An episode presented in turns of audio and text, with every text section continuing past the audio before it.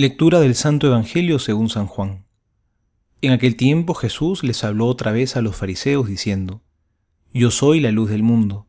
El que me siga no caminará en la oscuridad, sino que tendrá la luz de la vida. Los fariseos le dijeron, Tú das testimonio de ti mismo, tu testimonio no vale.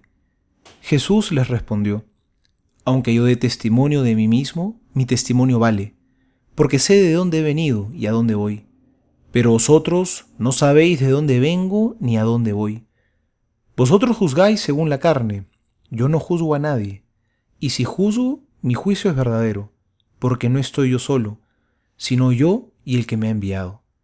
Y en vuestra ley está escrito que el testimonio de dos personas es válido. Yo soy el que doy testimonio de mí mismo, y también el que me ha enviado, el Padre, da testimonio de mí. Entonces le decían, ¿Dónde está tu Padre? Respondió Jesús, No me conocéis ni a mí ni a mi Padre.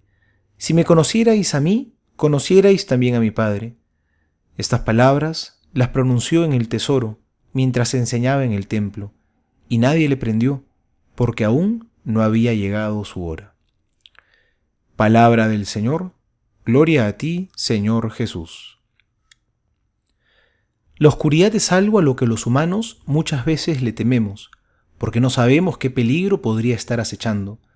La oscuridad nos habla de ausencia, vacío. Allí donde no hay luz, ya hay oscuridad. Hoy el Señor Jesús nos dice, yo soy la luz del mundo. Él es la luz porque con Él vemos con más claridad, sabemos dónde pisar. Cuando estamos unidos a Jesús, se nos ilumina la mente para saber discernir, se nos abre el corazón para poder amar, se nos aclaran los caminos para saber por dónde caminar.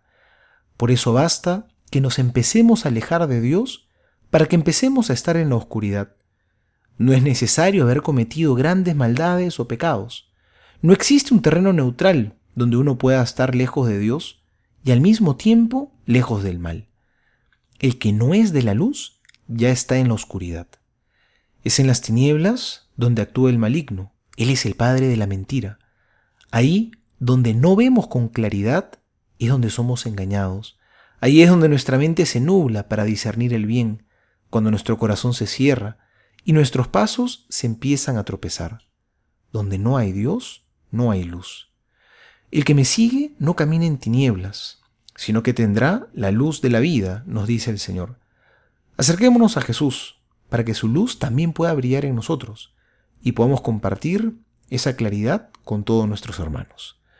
Soy el Padre Juan José Paniagua y les doy a todos mi bendición en el nombre del Padre y del Hijo y del Espíritu Santo. Amén.